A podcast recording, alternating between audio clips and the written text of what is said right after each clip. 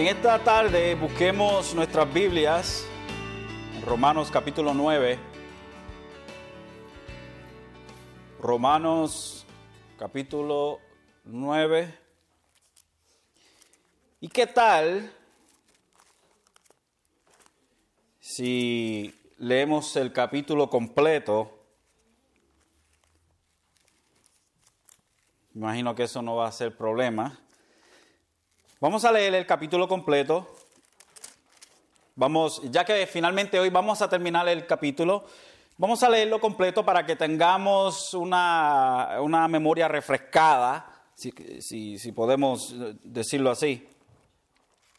De lo que Pablo ha estado eh, hablando y de lo que y del mensaje que el Espíritu Santo a través de Pablo ha estado eh, trayendo no simplemente a los hermanos de Roma, sino que también a nosotros.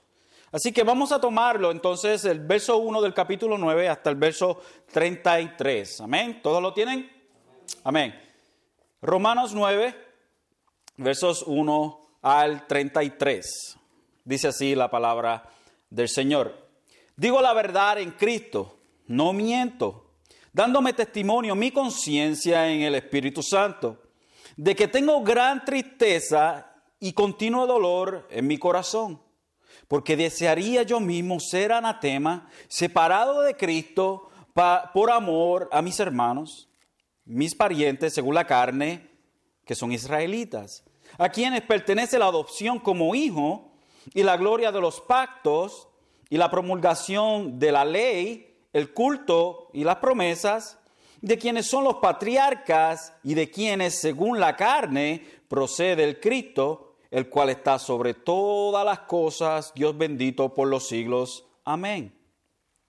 Pero no es que la palabra de Dios haya fallado, porque no todos los descendientes de Israel son Israel, ni son todos los hijos por ser descendientes de Abraham, sino que por Isaac será llamada tu descendencia.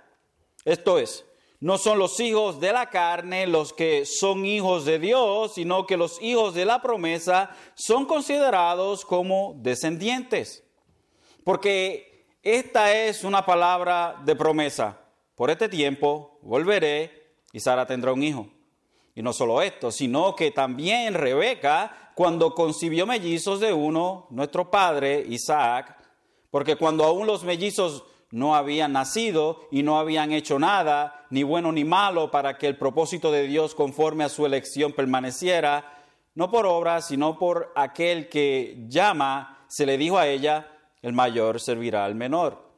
Tal como está escrito, a Jacob amé, pero a Esaú aborrecí. ¿Qué diremos entonces? ¿Que hay injusticia en Dios? De ningún modo. Porque él dice a Moisés, Tendré misericordia del que yo tenga misericordia y tendré compasión del que yo tenga compasión. Así que no depende del que quiere ni del que corre, sino de Dios que tiene misericordia. Porque la escritura dice a Faraón, a Faraón, para esto mismo te he levantado para demostrar mi poder en ti y para que mi nombre sea proclamado por toda la tierra. Así que, de, así que del que quiere tiene misericordia y al que quiere endurece. Me dirás entonces, ¿por qué pues todavía reprocha a Dios? Porque ¿quién resiste su voluntad? Al contrario, ¿quién eres tú, oh hombre, que le contestas a Dios? ¿Dirá acaso el objeto modelado al que lo modela, ¿por qué me hiciste así? ¿O no tiene el alfarero derecho sobre el barro de hacer de la misma masa un vaso para su uso honrable y otro para uso ordinario? ¿Y qué si Dios, aunque dispuesto a demostrar su ira y hacer notorio su poder, soportó con mucha paciencia los vasos de ira preparados para la destrucción? Lo hizo para dar a conocer la riqueza de su gloria sobre los vasos de misericordia que de antemano Él preparó para gloria. Es decir, nosotros, a quienes también llamó no solo de entre los judíos, sino también de entre los gentiles. Como también dice Oseas, a los que no eran mi pueblo, llamaré pueblo mío, y a la que no era amada, amada mía. Y acontecerá que en el lugar donde los fue, les fue dicho, vosotros no sois mi pueblo, allí serán llamados hijos del Dios viviente. Isaías también exclama en cuanto a Israel, aunque el número de los hijos de Israel sea como la arena del mar, solo el remanente será salvo. Porque el Señor ejecutará su palabra sobre la tierra cabalmente y con brevedad. Y como Isaías predijo, si el Señor de los ejércitos no hubiera dejado descendencia, hubiéramos llegado a ser como Sodoma y hecho semejante a Gomorra. ¿Qué diremos entonces? Que los gentiles que no, habían tras la, que no iban tras la justicia alcanzaron justicia, es decir, la justicia por fe. Pero Israel, que iba tras una ley de justicia, no alcanzó esa ley. ¿Por qué? Porque no iban tras ella por fe, sino como por obras, por obras, tropezaron en la piedra de tropiezo, tal como está escrito He aquí pongo en Sión una piedra de tropiezo y roca de escándalo, y el que crea en él no será avergonzado. Gracias, Señor, por tu palabra. He dado como título a este sermón Jesús, la piedra de tropiezo. Jesús, la piedra de, tropiezo. Y este capítulo tiene 33 versos y sabemos pues que los capítulos, las divisiones de los capítulos y de los versos, pues no son inspiradas, pero nos ayudan a nosotros a poder tener eh, eh, como un mapa dentro de la Biblia para poder hacer referencias a ciertos lugares de ella. En este capítulo en particular, tenemos la, la, dicha de, de, poder ver el argumento de Pablo, que en realidad comienza en el capítulo 8, y cómo lo que Pablo dice tiene referencia o tiene, tiene una embocadura en, o un desagüe en el verso o el capítulo 9. Y algunas de las cosas que se han hecho claras en este capítulo 9 de Romanos, quiero darle una lista de estas, y para que no simplemente esto nos refresca la mente, pero para que esto podamos tener un marco de referencia sobre el capítulo completo cuando entremos a los últimos tres versos de este gran capítulo, que por muchos, créalo o no, es algo que simplemente no debe estar en la Biblia. Para otros, como nosotros, amamos toda la palabra del Señor y debemos todo lo que ella nos da. Una de las cosas que vemos en este capítulo es el, primeramente el amor de Pablo por su gente, los israelitas, lo vemos en el verso 3, porque desearía yo mismo ser anatema o maldito, separado de Cristo por amor a mis hermanos, mis parientes, según la carne. Otra de las cosas que, que, resaltan en este capítulo es el concepto de la elección de Dios de individuos que el concepto de, la, de elección de Dios de individuos no es un concepto nuevo, no es algo con lo cual Pablo apareció algún día, no, Pablo tiene referencias al Viejo Testamento que Dios ha hecho esto siempre y el verso 6 y el 7 nos habla, pero no es que la palabra de Dios haya fallado, porque no todos los descendientes de Israel son Israel, ni son todos los hijos por ser descendientes de Abraham, sino que por Isaac será llamada tu descendencia. Y ciertamente es así, Dios llamó de entre, de entre todos los paganos en Ur de los Caldeos, Dios decidió llamar a Abraham, un pagano como el resto de la, de la gente. De los hijos de Abraham, él no escogió los otros hijos que tuvo con otras mujeres, Abraham, sino que escogió el que tuvo con, el que tuvo con Raquel y el, y el, y el, perdón, con Sara, a Isaac, y al escogerle a Isaac, echó a un lado al resto de sus hijos, porque tenía más hijos. Pero no simplemente escogió a Isaac, sino que de los dos hijos de Isaac escogió a Jacob en vez de Esaú.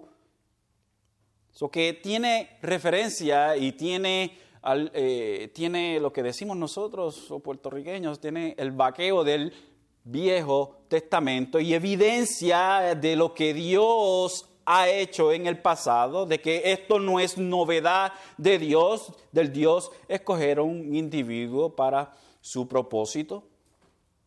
Dios, otra de las cosas que hemos visto aquí es que Dios no es injusto en su elección, sino que Él escoge conforme a su plan desde antes de la fundación del mundo, que Dios es completamente justo en hacer su decisión por quien Él quiera. El verso 11 dice, porque aun cuando los mellizos no habían nacido y no habían hecho nada, ni bueno ni malo, para que el propósito de Dios conforme a su elección permaneciera, no por obras, sino por aquel que llama. ¿Y quién es el que llama? Es Dios. Se le dijo a ella, el mayor servirá al menor. So, Dios escoge o escogió, hizo su elección conforme a su plan predeterminado desde antes de la fundación del mundo. Otra cosa que resalta es el hecho que Dios escoge a quien Él ha de salvar demostrando así misericordia y compasión a quien él desea. El verso 15 dice, porque él dice a Moisés, tendré misericordia del que yo tenga misericordia y tendré compasión del que yo tenga compasión. Otro, otro punto que resalta es la elección de Dios no es basada en las obras humanas. La elección de Dios no es basada en las obras humanas. Así que no depende, dice el verso 16, Así que no depende del que quiere ni del que corre, sino de Dios que tiene misericordia. Y ciertamente en el verso, el verso 11, el que acabamos de leer, dice, porque aun cuando los mellizos no habían nacido y no habían hecho nada, ni bueno ni malo. So, ni Jacob había hecho nada, ni Esaú había hecho nada, y Dios escogió no conforme a las obras de Él, pero conforme a su propósito de antemano. No basado en las obras de ellos, sino que basado en el beneplácito mismo de nuestro Señor. Otra cosa que resalta es que no todo Israel será salvo. No todo Israel será salvo, sino solamente un remanente, como dice el verso 6, porque no todos los descendientes de Israel son Israel. O sea, no todos los descendientes de Jacob son Israel. ¿Se acuerda que Dios le cambió el nombre a Jacob por Israel? Pablo nos dice que no todos los descendientes de Israel son Israel, no todos los descendientes de Jacob son Israel. Isaías también lo habla de Pablo refiriéndose a, Isaías, en el, verso 27 dice, así también exclama en cuanto a Israel, el profeta Isaías. Aunque el número de los hijos de Israel sea como la arena del mar, solo el remanente será salvo. Solo el remanente será salvo. Otra cosa que resalta es que nosotros como criaturas no tenemos ningún derecho en cuestionar a Dios por sus decisiones. Nosotros como criaturas, como masa que utiliza el alfarero, como barro que utiliza el alfarero, no tenemos ningún derecho de cuestionar al alfarero. El verso 19 y 20 nos dice, me dirás entonces, ¿por qué pues todavía reprocha a Dios? Porque ¿quién resiste su voluntad? Oye, si yo peco, entonces no es culpa mía, porque al fin y al cabo todo, desde antes de la fundación del mundo, trabaja conforme al plan de Dios. ¿Cómo Dios entonces me va a reprochar a mí? Pablo contesta, al contrario, ¿quién eres tú, oh hombre, que le contestas a Dios? ¿Dirá acaso el objeto modelado eh, al que lo modela, ¿por qué me hiciste así? Pablo contesta esta pregunta que no se debe preguntar. Sin embargo, Pablo, por, por hacer el argumento, trae esta pregunta para poner entonces en, un recipiente de cristal, o, diríamos como una, eh, ¿cómo es que se dice esa palabra? Vitrina, como en una vitrina, pone entonces para que todo el mundo pueda ver este argumento en contra de la soberanía de Dios. ¿Por qué pues todavía reprocha a Dios? ¿Quién resiste su voluntad? ¿Quién resiste la voluntad de Dios? Otra de las cosas que resaltan en este capítulo es que la paciencia para con los vasos de ira es para demostrar las riquezas de su gloria sobre los vasos de misericordia. Exactamente lo que nos dice el, verso 22 y 23. ¿Y qué es si Dios, aunque dispuesto a demostrar su ira y hacer notorio su poder, soportó con mucha paciencia los vasos de ira preparados para la destrucción? Lo hizo. ¿Para qué Dios lo hizo? ¿Para qué Dios, para Dios aguantó su ira y soportó? Lo hizo para dar a conocer las riquezas de su gloria sobre los vasos de misericordia que de antemano Él preparó para gloria. Todos estos elementos que hemos visto en este capítulo nos presentan un tema central, un tema central. Dios, entonces, como el alfarero, lleva a cabo su obra perfecta desde antes de la fundación del mundo, entonces, siendo así completamente consistente y justo en su obra. Sin embargo, dices, es como dice el americano, de caveat. Este es el, la, letra pequeña que le ponen a, las ofertas, a, la parte de abajo del papel. Small letters. esas letras donde dice eh, este contrato se rompe si alguien hace esto, o la garantía se rompe si usted hace esto y lo otro, pero lo ponen en unas letras bien chiquititas que nadie las lee.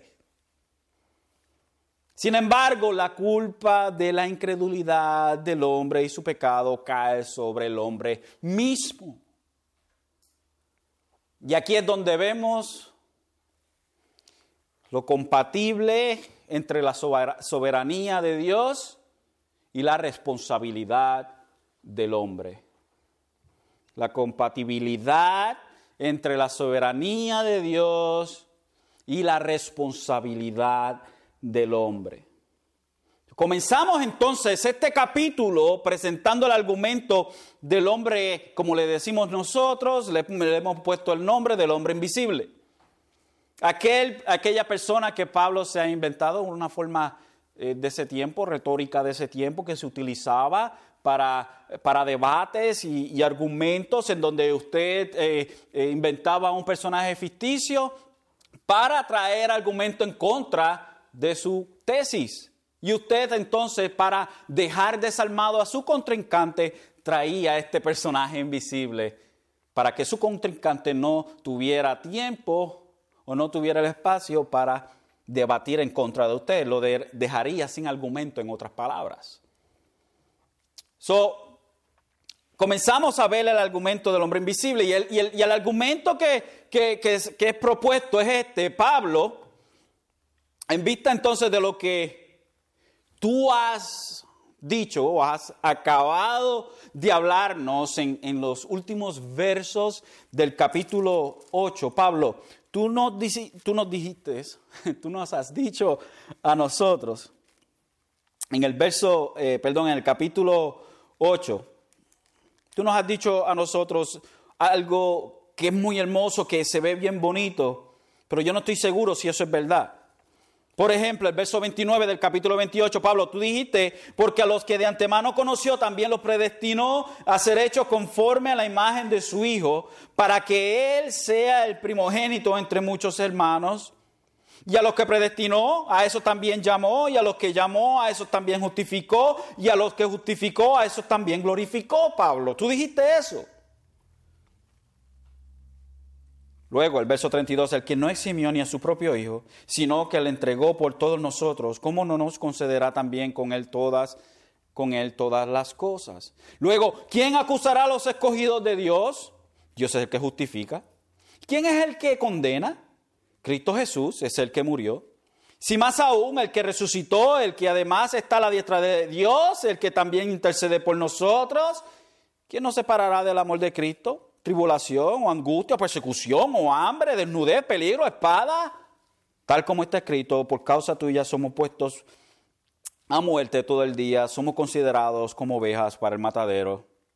Pero en todas estas cosas somos más que vencedores por medio de aquel que nos amó porque estoy convencido de que ni la muerte, ni la vida, ni ángeles, ni principados, ni lo presente, ni lo porvenir, ni los poderes, ni lo alto, ni lo profundo, ni ninguna otra cosa creada nos podrá separar del amor de Dios que es en Cristo Jesús, Señor nuestro. Pablo, ¿Cómo tú vas a decir algo así si el pueblo de Dios no cree? ¿Cómo tú me vas a asegurar a mí, Pablo, de que yo soy escogido por Dios si yo creo en Él? O sea, yo por haber creído en Él, Pablo, es evidencia que he sido escogido por Dios. Pero ¿cómo tú me vas a decir esto a mí si el pueblo de Dios no cree? No cree en el Mesías Salvador. Y entonces Pablo comenzó este capítulo con una demostración de su amor, por eso es que es bien importante siempre tener ese contexto. Y esos versos 1 al 5 son bien cruciales. Pablo comenzó este capítulo con una demostración de su amor por su gente y confiesa que Israel como nación tuvo muchas ventajas. Ejemplo, el verso 4 dice a quienes pertenece la adopción como, como hijos y a la gloria, los pactos, la promulgación de la ley, el culto y las promesas de quienes son los patriarcas y de quienes según la carne procede el Cristo. Pero no es que la palabra de Dios haya fallado, o que las promesas de Dios hayan aguantado, o que ya Dios no tiene nada que ver con el pueblo, sino que porque no todos los descendientes de Israel son Israel. ¿Por qué Israel no cree? Porque no todos los descendientes de Israel son Israel. Y entonces Pablo emprende el camino arduo, entonces de presentarle a ellos el hecho de que Dios escogió de Israel gente para sí. Y esta gente, esta gente, se le dice el remanente. Que Dios escogió a Israel, sí, como una nación que promulgar, promulgar, eh, iba a promulgar iba a promulgar la, la gloria de Dios, de Yahweh, quienes iban a servirle, quienes iban a hacer la distinción de entre todas las naciones, pero no todos ellos eran el verdadero Israel. No todos venían a Dios con un corazón puro. No todos ellos, simplemente unos cuantos. Y Pablo entonces comienza desde el verso 7 en adelante a presentarnos la soberanía de Dios en esto. El verso 28, porque no es judío, perdón, el, capítulo 2, verso 28 de esta misma epístola, dice, porque no es judío el que lo es exteriormente, ni la circuncisión es la externa en la carne sino que es judío el que lo es interiormente. Y la circuncisión es la del corazón, por el espíritu, no por la letra, la alabanza del cual no procede de hombres, sino de Dios. So que el verdadero judío o la verdadera circuncisión, como se identificaban a los judíos, como aquellos que, que eh, como parte del pacto eran circuncidados, para enseñar que eran parte de la nación. Y Pablo dice, porque no es judío, es que lo es exteriormente. Porque básicamente todo judío estaba, todo judío hombre había sido circuncidado, pero no todos ellos eran verdaderos judíos. Así que la circuncisión exterior no era la importancia, sino que la circuncisión interior. Se supone que la circuncisión siguiera un corazón circuncidado. Sin embargo, el pueblo de Israel torció las cosas e hizo la circuncisión exterior como algo que traía una circuncisión interior. Pero es al revés. Un verdadero hijo de Dios un verdadero hijo de Dios es la verdadera simiente espiritual de Abraham. Un verdadero hijo de Dios es parte de la simiente de Abraham. Por ejemplo, vaya al capítulo 4, verso 16. Dice, por eso es por fe, para que esté de acuerdo con la gracia, a fin de que la promesa sea firme para toda la posteridad, no solo a los que son de la ley, sino también a los que son de la fe de Abraham, el cual es Padre de todos nosotros. So Abraham es Padre de todos nosotros, no simplemente judíos, sino que también de gentiles, porque somos descendientes de Abraham, no por la carne, sino por el Espíritu, por la fe. Gálatas 3:29 dice bien claro, si, si sois de Cristo, entonces sois descendencia de Abraham herederos según la promesa. Ahí es donde nosotros decimos, más claro, no canta un gallo. Entonces, entramos a los versos que tenemos para hoy. Y, quiero que entendamos algo, y es que aunque parezca haber una, una eh, una desconexión entre los versos 1 eh, y 5 y el resto del capítulo y, estos versos 30 eh, al 33, no lo hay. Todo es el mismo argumento. Pablo simplemente, esto es lo que hace Pablo. Pablo en, en, los versos 1 al 5 lo que trae es su amor por los judíos y lo hemos visto muy claro. Y entonces empieza a traer el argumento de la soberanía de Dios, sin embargo, es simplemente lo que hizo fue indagar aún más en ese tema y lo hizo un poco más largo, pero sigue siendo todavía la misma idea. Y él concluye el capítulo entonces volviendo a su idea original. Y en el verso 30 entonces dice, hace una pregunta y dice, ¿qué diremos entonces? Que los gentiles que no iban tras la justicia alcanzaron justicia, es decir, la justicia que es por la fe. Y estos versos son bastante claros. Pablo nos habla en este verso sobre los gentiles, obviamente, pero estos gentiles, estos gentiles son los, de, eh, los cuales él nos habla en, versos anteriores. Los gentiles, quienes no buscaban, obtuvieron, y son los gentiles del verso 23 y 24, que Pablo dice, lo hizo para dar a conocer las riquezas de su gloria sobre los vasos de misericordia que de antemano él preparó para gloria. Es decir, nosotros a quienes también llamó no solo de entre los judíos, sino también de entre los gentiles. So, no estamos hablando de todos los gentiles, estamos hablando de los gentiles que Dios ha llamado. Porque si hablamos de los gentiles, que Dios llamó a los gentiles como un grupo a todos, entonces somos casi universalistas.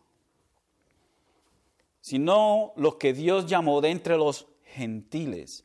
Estos, los cuales Dios llamó de entre los gentiles, no iban tras la justicia o la justificación o la salvación, alcanzaron salvación o justificación, es decir, la justificación por la fe o la justicia por la fe.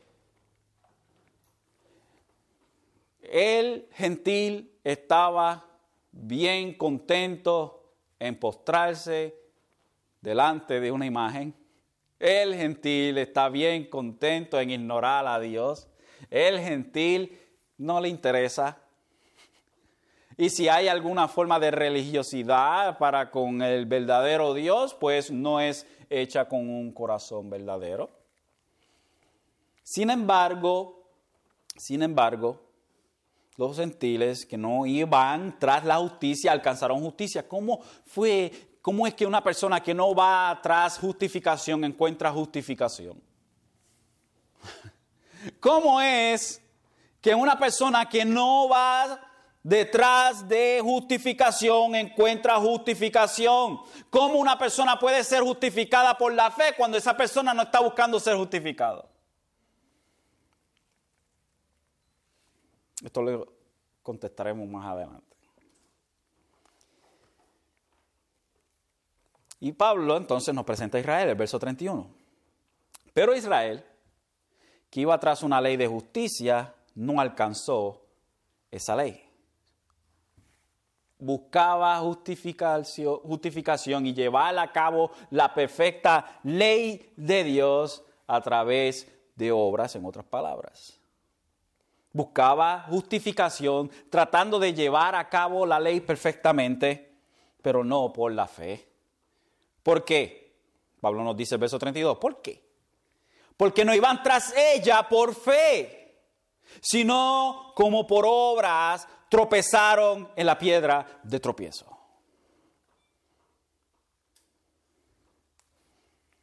¿Por qué? Porque no iban tras de ella por fe, sino como por obras. Israel buscaba llevar a cabo la ley de Dios, lo cual no era malo. Tratar de llevar a cabo la ley de Dios no es malo, Dios la dio. Sin embargo, ellos lo hicieron de la manera incorrecta. Trataron de llevar a cabo la ley de Dios, no por fe, pero tratando de hacer obras. Ellos tenían que darse cuenta que llevar a cabo la ley de Dios era imposible. Y tenían entonces ellos que humillarse delante de Dios. Hoy en día, esto, esto, obviamente es lo que hace una, una, partición o hace una división, perdón, entre las dos religiones del mundo. Hay simplemente dos religiones en el mundo. La religión de obras, la religión por fe. Nosotros somos religión por fe. Y no estoy hablando del cristianismo, estoy hablando de los salvos. ¿Ok? Porque en el, dentro mismo del círculo cristiano, el círculo evangélico, hablando de, en términos generales, hay gente que creen que llevando a cabo obras se ganan el cielo. O dejando de hacer cosas se ganan el cielo. Hay simplemente dos tipos de religión. Por fe o por obras. Si no es a través de Jesucristo por fe, entonces es cualquier otra cosa. So, Israel no persiguió ser justificado por fe, sino que persiguió hacerlo a través de obras. No simplemente de obras de la ley, pero ellos añadieron aún más cosas a la ley. Querían ser más santos querían llevar a cabo, que, querían o creían que lo que Dios mandaba hacer no era suficiente y ellos añadían más. Entonces Israel falló en obtener salvación como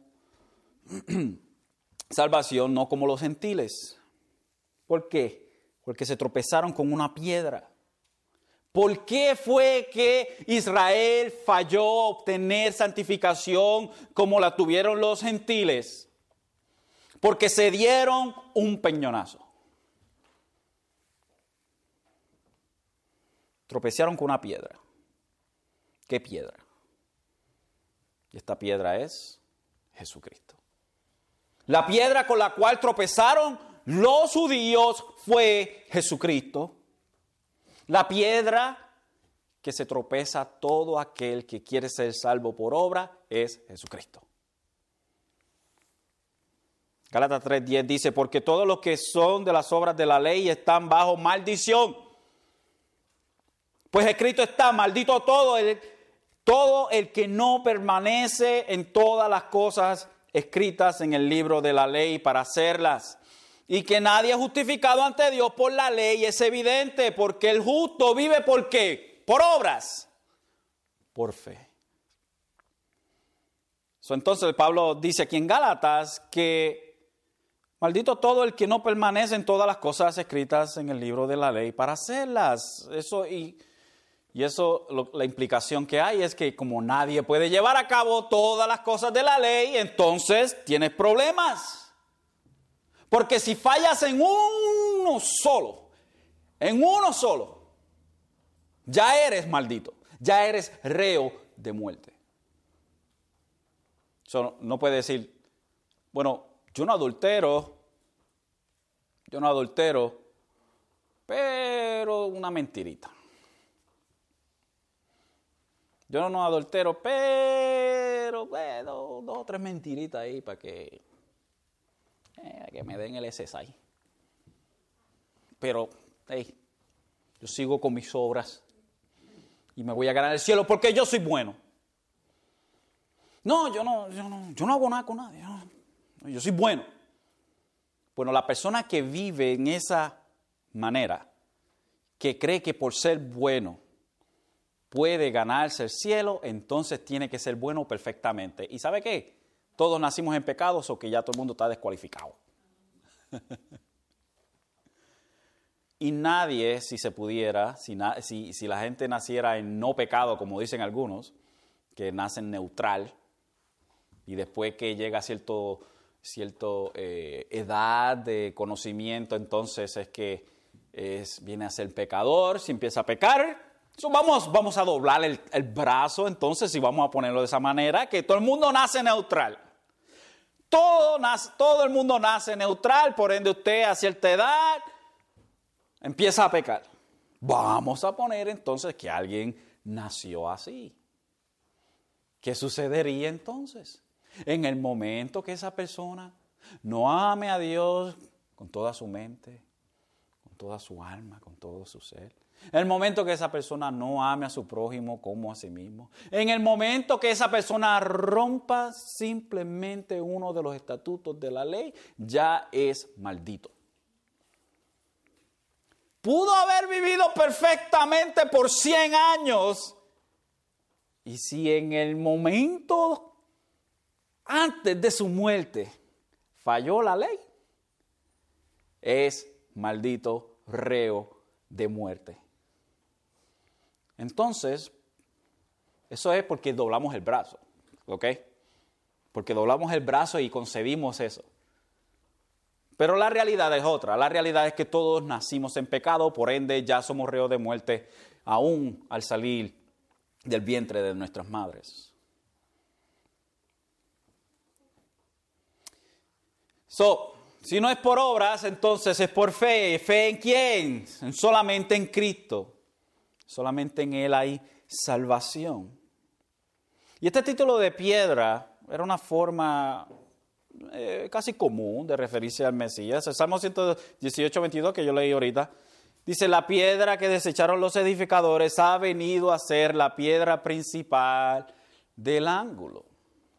Y Jesucristo ciertamente es el fundamento, o sea, la piedra angular de la iglesia, de donde el, fundamento es medido, es la piedra principal de donde se toma toda la medida del building, del edificio.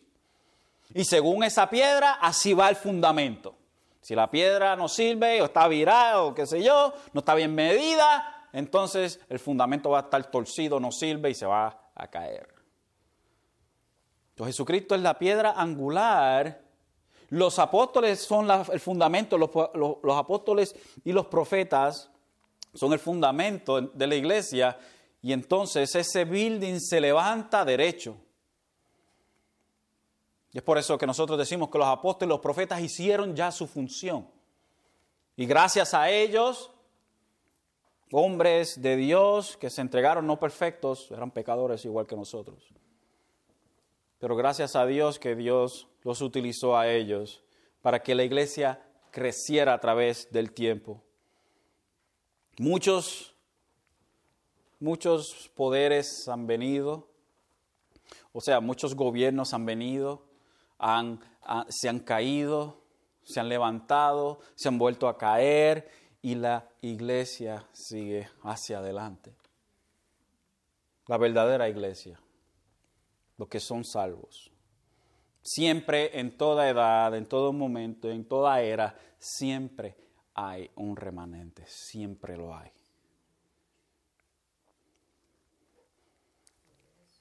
Lucas habla, habla eh, de Jesucristo en su nacimiento o después de su nacimiento, cuando iba a, ser llevado al templo, en Lucas 20, eh, perdón, 2.25, Hay un relato interesante y nos da un poco de luz en esto. En Lucas 2.25 al 34 dice, y había en Jerusalén un hombre que se llamaba Simeón, y este hombre justo, piadoso, esperaba la consolación de Israel y el Espíritu Santo estaba sobre él. Y por el Espíritu Santo se le había revelado que no vería la muerte sin antes ver al Cristo del Señor. Ver al Cristo del Señor, al Mesías del Señor. Movido por el Espíritu fue al templo y cuando los padres del niño Jesús le trajeron para cumplir por el rito de la ley, él tomó al niño en sus brazos y bendijo a Dios y dijo, ahora Señor, permite que tu siervo se vaya en paz conforme a tu palabra, porque han visto mis ojos tu salvación, la cual has preparado en presencia de todos los pueblos. Y, mire qué interesante, Simeón habla de esta manera, tenía mucha mejor teología que muchos hoy en día que tienen hasta el Nuevo Testamento. Mis ojos han visto tu salvación, la cual has preparado en presencia de todos los pueblos. Luz de revelación a los gentiles. Jesucristo, luz de revelación a los gentiles. Y gloria de tu pueblo Israel. Y los padres del niño estaban asombrados de las cosas que de él se decían. Simeón los bendijo y dijo a su madre María, he aquí, este niño ha sido puesto para la caída y el levantamiento de muchos en Israel y para, señal, y para hacer señal de contradicción. Las palabras de Simeón exactamente hacen o depictan o presentan el ministerio de Jesucristo. Porque Jesucristo ciertamente, ciertamente fue el levantamiento de muchos, pero la caída de muchos. Porque cuando Jesucristo se presenta en la escena y empieza a predicar el evangelio del reino, arrepentíos que el reino de los cielos se ha acercado, muchos creyeron superficialmente en él. Muchos o perdón, pocos verdaderamente creyeron en Él. Y la mayoría le odiaban. Y Jesucristo, en el momento que Jesucristo empieza a predicar, empiezan a traer o a venir los problemas el momento que Jesucristo empieza a predicar el reino de los cielos, porque mire, aún ni Juan el Bautista tuvo tantos problemas como Jesucristo y era el mismo mensaje. Arrepentidos, el reino de los cielos se ha acercado. En una ocasión le dice, camada de víboras Juan el Bautista a ellos. ¿Quién les dijo a ustedes que huyeran del fuego que viene? Pues como toda la ciudad estaba viajando hasta el desierto para ser bautizado por Juan, ellos dijeron, ah, pues nosotros también queremos aquí un canto del, del aquí un canto del bizcocho. Entonces, era el mismo mensaje. Sin embargo, Jesucristo entonces hizo división. Hizo división entre familias, hizo división entre, entre amigos. E hizo unión entre enemigos.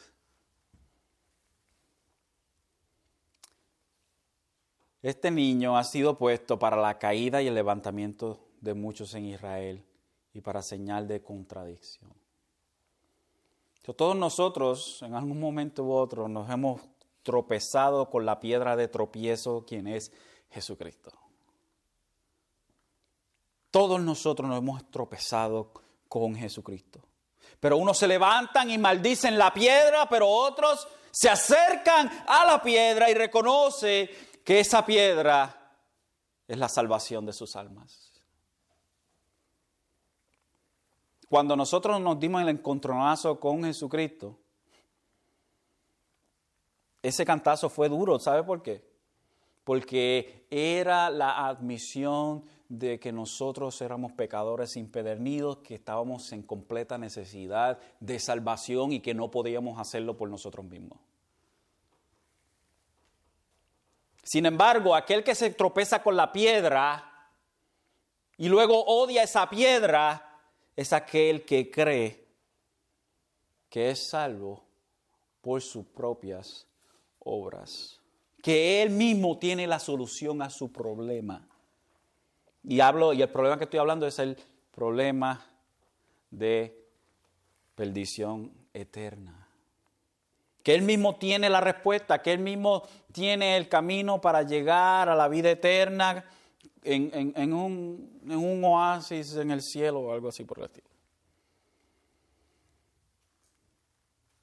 Fue la caída y el levantamiento de muchos. Es la caída y el levantamiento de muchos. Para los judíos, Jesús era un obstáculo que atentaba en contra de su supuesta estabilidad. Ellos confiaban más en sí mismos al punto que no veían al mismo Hijo de Dios delante de ellos. Mateo 21, 42 al 44, este relato es interesante es el mismo Jesús hablando de sí mismo, presentándose de esa misma manera como una piedra.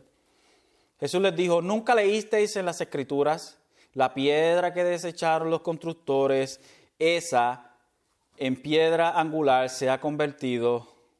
Esto fue hecho de parte del Señor y es maravilloso a nuestros ojos.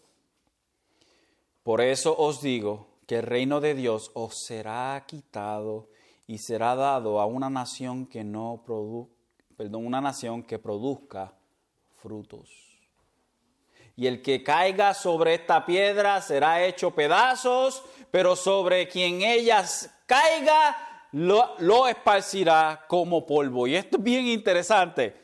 Dice que el que tropieza o el que caiga sobre esta piedra, que, el que caiga sobre la piedra va a ser hecho pedazos, pero sobre quien ella caiga lo esparcirá como polvo. La idea es esta. La idea es esta. La idea es como uno tira una taza de porcelana encima de una piedra y se rompe. O cuando una taza de porcelana está en el medio y simplemente la, la, piedra le pasa por encima y lo hace canto. La idea es que no hay, o todo aquel, perdón, todo aquel que va en contra de la piedra se hace pedazo. Y todo aquel que es inerte también es hecho pedazos. O sea, que no hay neutralidad. No hay neutralidad. Ignorar a Jesús es el mismo resultado que ir en contra de Jesús. Entonces,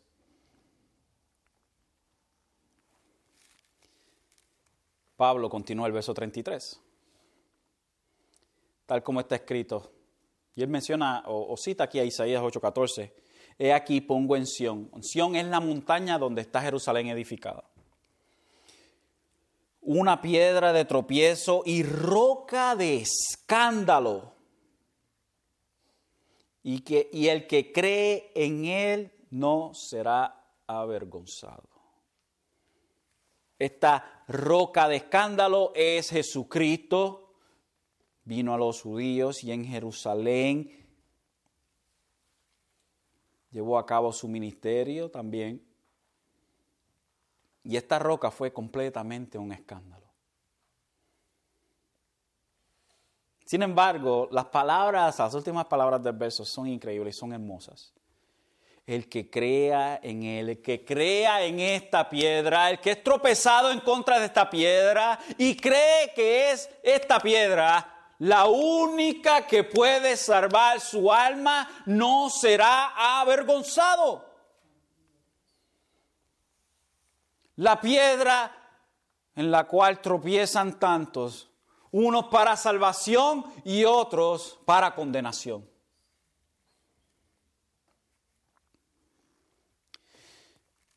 Creo que Pedro, Pedro utiliza estos mismos versos, al igual que Pablo, Y, Pedro lo pone en una manera que nosotros podemos entender, creo que bastante bien. Dice en 1 Pedro 2.4 al verso 10, y con esto termino. Dice, y viniendo a él como a una piedra viva, una piedra viva, Jesús, está hablando de Jesús, y viniendo a Jesús como una piedra viva, Jesús es la piedra viva que ha resucitado de entre los muertos, desechada por los hombres, pero escogida y preciosa delante de Dios. También vosotros, ¿quiénes? ¿A quién está hablando él? Creyentes. También vosotros, como piedras vivas, sed edificados como casa espiritual para un sacerdocio santo, para ofrecer sacrificios espirituales aceptables a Dios por medio de quién? De Jesucristo. Pues esto se encuentra en la Escritura y él cita también el Viejo Testamento. He aquí pongo en Sión una piedra escogida, una preciosa piedra angular y el que crea en él no será avergonzado. Este precioso valor es pues para vosotros los que creéis, pero para los que no creen, la piedra que, ha que desecharon los constructores es esa en piedra angular se ha convertido y piedra de tropiezo y roca de escándalo. So, para el que no cree, piedra de tropiezo, piedra de escándalo. Pero para nosotros es algo hermoso, precioso, valor es de precioso valor, una piedra preciosa. Donde algunos se tropiezan y terminan en muerte eterna, los que se pierden, para nosotros esta piedra de escándalo, esta piedra de tropiezo es una piedra preciosa. Pues ellos tropiezan porque son desobedientes a la palabra y para ello estaban también destinados. Verso 9, pero vosotros, hermanos, sois linajes escogido. Un linaje escogido. Real sacerdocio. Hablamos de realeza, hablamos de, de rey, cuando hablamos de rey, somos del sacerdocio real del rey. Nación santa, pueblo adquirido para posesión de Dios a fin de que, ¿de? ¿Para qué Dios nos hace a nosotros un sacerdocio real? ¿Para qué? A fin de que anunciéis las virtudes de aquel que os llamó de las tinieblas a su luz admirable. Pues vosotros en otro tiempo no erais pueblo, pero ahora sois el pueblo de Dios. No habíais recibido misericordia pero ahora habéis recibido misericordia. Entonces, cuando nosotros vemos qué sucedió aquí con Israel, cuando vemos que por qué el argumento se cae flat en el piso, el argumento que va en contra de lo que Pablo está enseñando, es que vemos dos cosas muy importantes, que es la soberanía de Dios y la responsabilidad del hombre. Se nos presentó las dos cosas y no tenemos que tomar dos extremos. Porque si vamos simplemente con la soberanía de Dios, somos fatalistas y entonces ni siquiera hacemos evangelismo, ni siquiera le hablamos a la gente de Dios. Es más, nos quedamos en la casa. Porque para que si Dios escogió a quien iba a salvar, so whatever. Y el otro, no, Dios está esperando que nosotros hagamos las cosas. Dios está, Dios, no puede hacer nada sin nosotros. Bueno, Dios sí, Dios es chiquito y nosotros somos grandes. No. Tenemos la soberanía de Dios y tenemos la responsabilidad del hombre y las dos van paralelas juntas. Dios es soberano, pero Dios en su soberanía ha escogido no simplemente a quien iba a salvar, sino a través de lo cual él iba a salvar, que es a través del Evangelio a través del Evangelio. Y los gentiles exhibieron fe y fueron salvos. Y los gentiles exhibieron obras. ¿Y qué pasó con ellos? Los judíos exhibieron obras y ¿qué pasó con ellos? No obtuvieron justificación. Eso que tenemos una responsabilidad del ser humano y tenemos la soberanía de Dios y las dos las predicamos. Urgimos a la gente, ven a Jesús, ven a Dios, arrepiéntete de tus pecados o vas a pagar con toda la eternidad en tormento eterno. Lloramos a Dios en su soberanía, Dios, salva a fulano de tal, porque tú eres el único que lo puede salvar. Es, es, grande, hermanos, ver cómo la palabra de Dios nos enseña a nosotros tantas cosas que a veces nosotros leemos muy rápido, a veces, como decimos nosotros, al papagayo. Pero la palabra de Dios es bien clara y es, y es, y es tan hermosa, es, es tan, tan real, tan real que es el mismo Dios hablándonos a nosotros a través de ella. Y es por eso entonces que esta piedra de tropiezo que nuestro Señor Jesucristo es piedra preciosa para nosotros. Amén.